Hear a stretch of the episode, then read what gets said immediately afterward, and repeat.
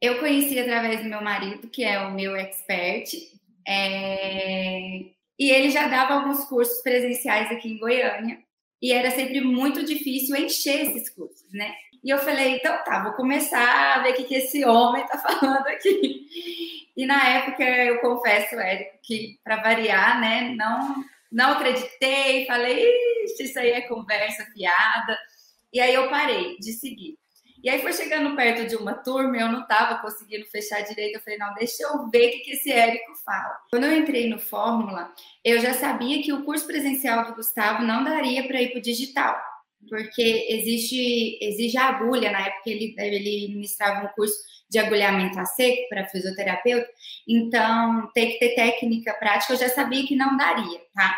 Então, quando eu entrei, era realmente para lotar o presencial. Só que aí eu fui vendo fórmula de lançamento, aqueles depoimentos, eu falei, gente, não dá para colocar 100 pessoas num evento presencial desse curso que o Gustavo ministrava. E aí foi quando eu falei, meu bem, você tem que achar um curso que a gente pode ir para o digital. Porque o jeito de atingir mais fisioterapeutas, a gente escalar a sua turma, é no online, não é no presencial. E aí foi quando ele falou assim: não, por enquanto eu não tenho nenhum método. O consultório dele ia muito bem, muito lotado, então ele não conseguia parar para pensar em algo que ele poderia ensinar online.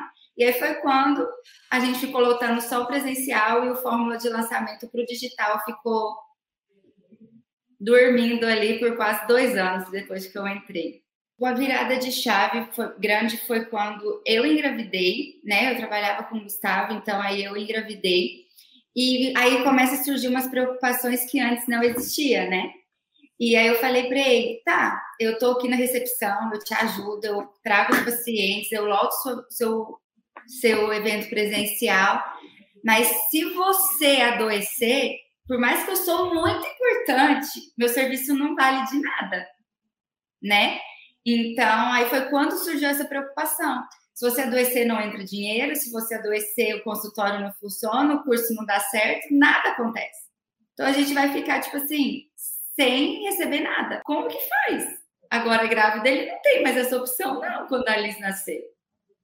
O dinheiro tem que entrar. Eu falei, não, a gente tem que ir pro digital, porque senão eu vou depender sempre dele. E hoje, lançamento, é, o curso em si não depende 100% dele, né? Eu, desde o início, eu sou lançadora.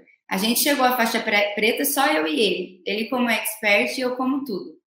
Tráfego, página de design, que é tudo você imaginar que envolve um lançamento. Foi eu sozinha e com uma bebê recém-nascida.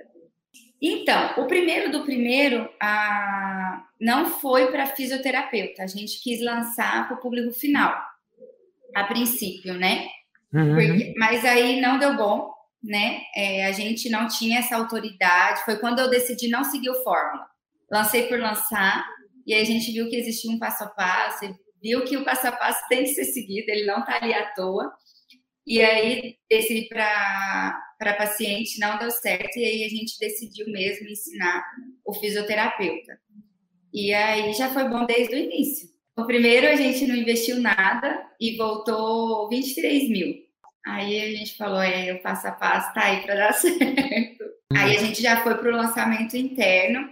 E aí, Eric, foi assim, é, eu até fico assim um pouco emocionada porque não foi fácil, né? Ali estava com três meses e, e quem é mãe sabe, né? Porque a maternidade ela traz muitos desafios.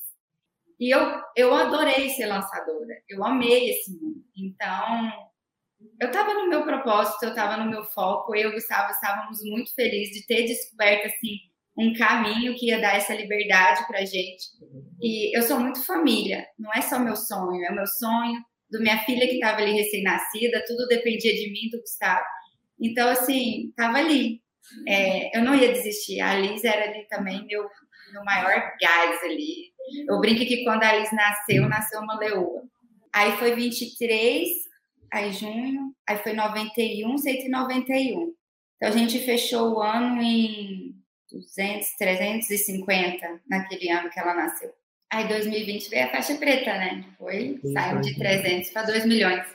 Se você pegar a Carol bancário, que era infeliz, que nada estava bom para ela, chegava em casa chorando, estressada. E pegar a Carol faixa preta, nossa, eu olho no espelho, eu tenho orgulho demais de mim, do que eu construí, do que você nos permitiu, né?